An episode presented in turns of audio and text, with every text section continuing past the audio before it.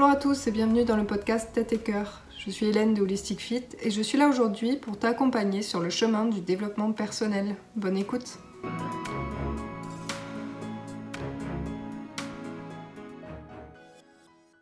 Le triangle dramatique, c'est un jeu de rôle dans lequel vous allez forcément vous reconnaître. On le fait tous plus ou moins consciemment, mais ce jeu, au lieu d'être productif, va être plutôt destructeur. C'est le triangle de la victime, du bourreau et du sauveur. Voyons ensemble de quoi il s'agit. Ce triangle de jeu psychologique a été découvert par Eric Berne et complété par Stephen Karpman. C'est simplement la représentation de la majorité des relations humaines. Trois personnages, le bourreau, la victime et le sauveur. Avant d'identifier chacun de ces personnages, rappelez-vous qu'il est normal que vous vous reconnaissiez dans chacun des trois, parce qu'on change souvent de rôle en fonction du rôle de la personne d'en face.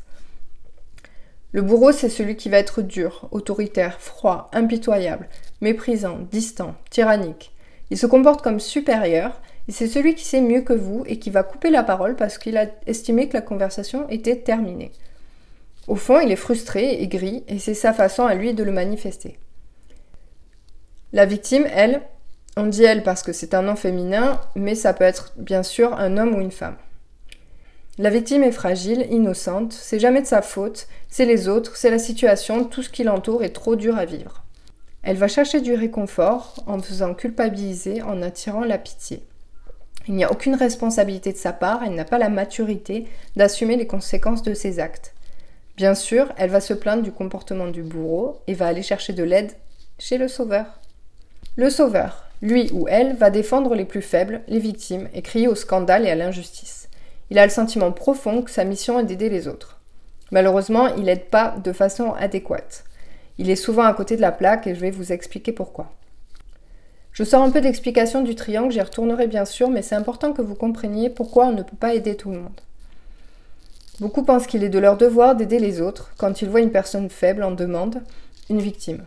Le problème, c'est que ce genre de comportement, d'une part, ne va pas aider la personne et ne va pas vous aider vous ça va être épuisant émotionnellement. Pris de compassion, d'empathie, vous avez envie d'aider une personne parce que ça vous fait du mal de l'avoir ainsi. C'est tout à fait honorable. Mais il y a des questions qu'il faut se poser. Est-ce que c'est mon rôle de l'aider? N'y a-t-il pas des personnes plus aptes à l'aider? Bien sûr, je parle de ceux dont c'est le métier. Premièrement, si le métier d'aidant, de thérapeute et de soignant, de coach existe, ce n'est pas pour rien. C'est un métier, donc ça s'apprend et il y a des techniques bien spécifiques et surtout, il y a un échange. Comme c'est un métier, c'est un service qui est payant. Deuxièmement, la personne a pris la responsabilité de faire la démarche et d'être aidée. Si une personne vient me voir, c'est qu'elle a décidé que pour sa santé physique et mentale, il fallait qu'elle fasse quelque chose. Vouloir à tout prix aider une personne sans en avoir les outils, ça amène un épuisement émotionnel et physique. Vous allez être drainé, épuisé et surtout vous risquez de ne pas avoir vraiment aidé cette personne. C'est pour ça que dans la plupart des thérapies, coaching, etc., L'aidant ne va pas donner des conseils directs à la personne, mais va plutôt faire en sorte qu'elle sache comment s'aider elle-même. Ce sont des clés, des pistes pour responsabiliser la personne vis-à-vis de sa santé et de son hygiène de vie et de son environnement. Un sauveur plein de bonnes intentions va vouloir faire à la place de la personne pour la soulager, mais au final risque de récolter des reproches. Voilà où j'en suis à cause de toi. Voilà où ça me mène, vraiment merci pour tes conseils. Mais je voulais t'aider, dira le sauveur. Oui, mais je ne t'avais rien demandé. Vous voyez un peu où ce jeu n'est pas sain, constructif ni positif. Vous êtes en train de vous remémorer des scènes, des mots, des situations dans lesquelles vous identifiez ces trois rôles. C'est qu'au fond de vous, vous avez bien senti qu'il y avait une sorte de jeu qui est mis en place.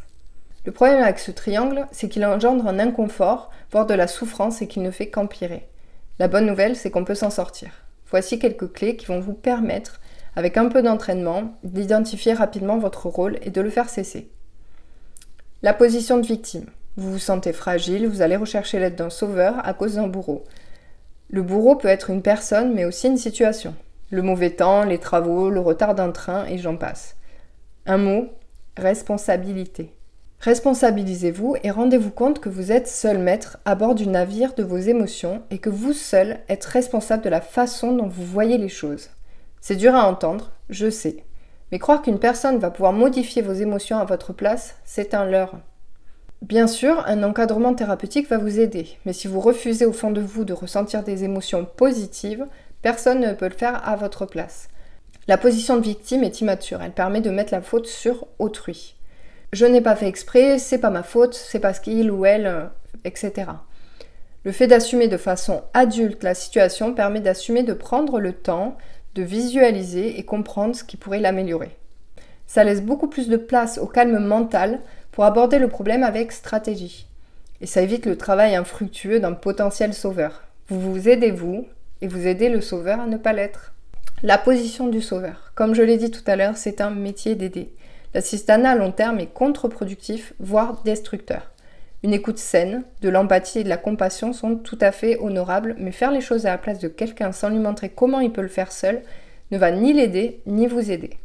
Si vous avez l'habitude d'être le sauveur de quelqu'un, apprenez à prendre le recul nécessaire pour identifier quand est-ce que vous l'aidez réellement, quand est-ce que c'est votre ego que vous aidez ou une victime que vous entretenez.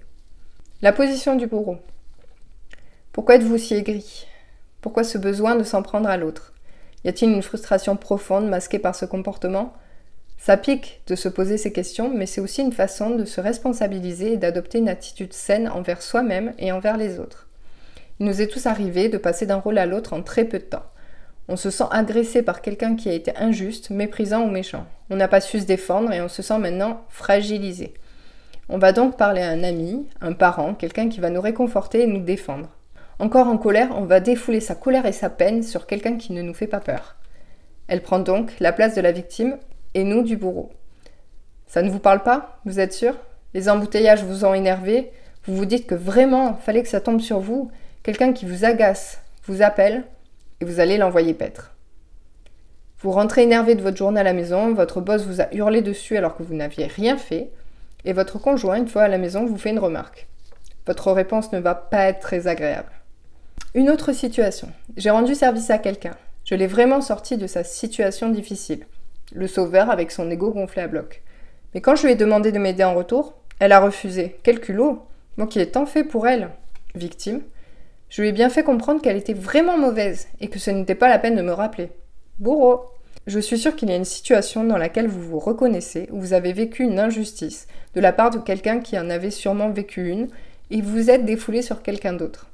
Identifier ces rôles à temps permet d'éviter ce triangle vicieux qui ne cesse de croître et d'aggraver la situation. Je vous souhaite bon courage, le travail de développement personnel n'est pas facile, mais en vaut vraiment la peine. À bientôt! J'espère que ce podcast vous a plu et que vous allez pouvoir l'utiliser au quotidien.